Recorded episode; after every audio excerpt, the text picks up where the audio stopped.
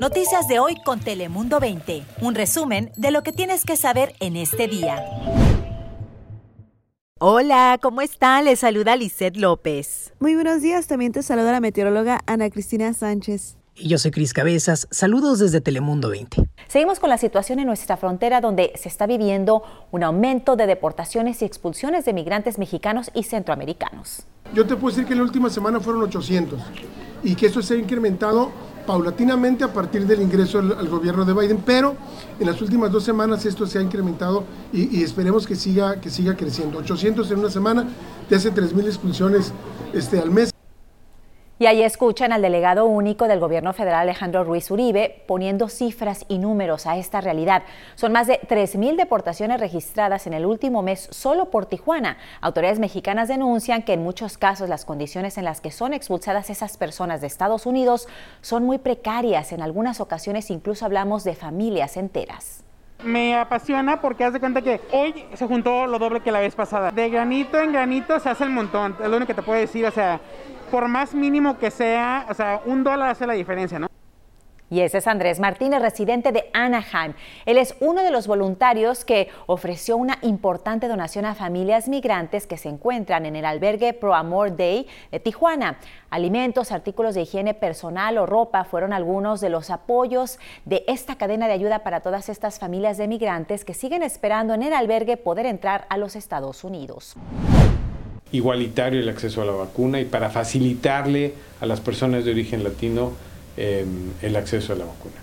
Y allá escucharon a Carlos González Gutiérrez, cónsul general de México en San Diego. Le contábamos en días anteriores que el Consulado de México abrirá como centro de vacunación y ya es una realidad. Los que deseen hacerlo lo pueden hacer siempre y cuando tengan una cita. Pueden vacunarse en el Consulado mexicano, que ya funciona como centro de vacunación y en el que ofrecieron hasta 100 citas diarias en su primer día.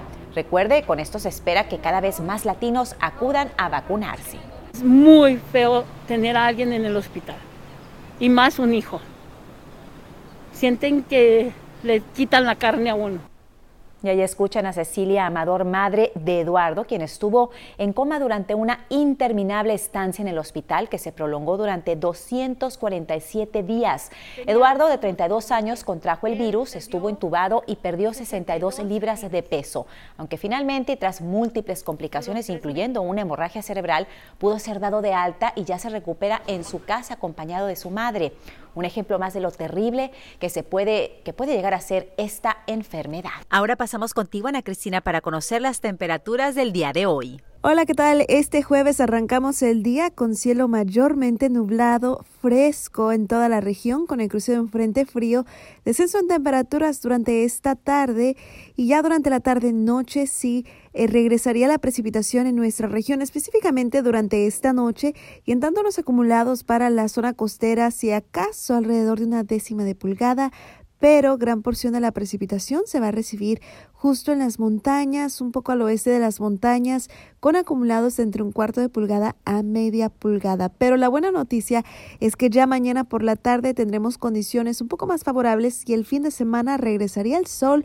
con mucho calor. Pero por hoy sí, descenso en las temperaturas en toda la región con mayor nubosidad y un poco de lluvia ligera en nuestra zona máxima solamente 16 grados centígrados en Tijuana y si acaso alcanzando 60 grados en el condado de San Diego. Ahora paso contigo, Chris Cabezas, ¿qué nos tienes? Así es, ¿qué tal? ¿Cómo están? Continuamos con más noticias, un tema muy importante y delicado que está afectando a nuestro país. Fíjense que el presidente Joe Biden le pidió a la bancada conservadora del Congreso respaldar un proyecto de ley para evitar más tiroteos masivos en los Estados Unidos. La Cámara de Representantes aprobó hace apenas dos semanas, gracias a la mayoría demócrata, un proyecto de ley para imponer un mandato nacional. Con este se verificarían los antecedentes criminales de una persona antes de venderle armas de fuego. Sin embargo, el proyecto tuvo obstrucción en el Senado ya que requería del respaldo de al menos 10 republicanos. Ahora el presidente Biden pide apoyo bipartidista y dice que no se trata de un conflicto entre partidos, sino de un problema que está afectando a los estadounidenses demasiado, como la violencia que acabamos de ver allá en Colorado. Sin embargo, ahora demos un giro a la información y regresemos aquí al sur de California porque hay noticias que podrían significar un ahorro en su bolsillo y es que la compañía de gas y electricidad de San Diego anunció que habrá reducciones en las facturas de pago de sus clientes residenciales.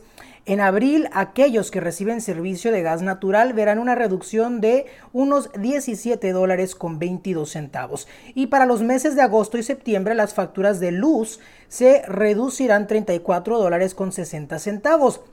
Esto será posible gracias a un programa de créditos del estado de California que requiere que grandes industrias que emiten gases de efecto invernadero que compren permisos de contaminación de carbono. La reducción en su factura se hará de forma automática, así que ustedes no tienen que hacer absolutamente nada y a quien no le cae bien un poquito de dinero adicional, ¿no? Bueno, yo soy Cris Cabezas, esto es todo por el momento, pero Lisette, regresamos contigo, ¿qué nos tienes más? Gracias, Cris. Y hoy cerramos con una iniciativa que conmemora la celebración del Día de la Mujer. Una organización llamada Women Warriors se enfoca en ayudar a quienes sirvieron en el ejército para asistirles en su transición a la vida de civil. Se estima que el 70% de las mamás solteras. Entre los servicios que pues ofrecen dan becas, prácticas profesionales y oportunidades para ser mentoras. Todo un ejemplo de cariño y agradecimiento para nuestras veteranas. Yo soy Lizeth López y recuerde que tenemos mucha información en todas nuestras plataformas. Noticias de hoy con Telemundo 20. Suscríbete para recibir alertas y actualizaciones cada día.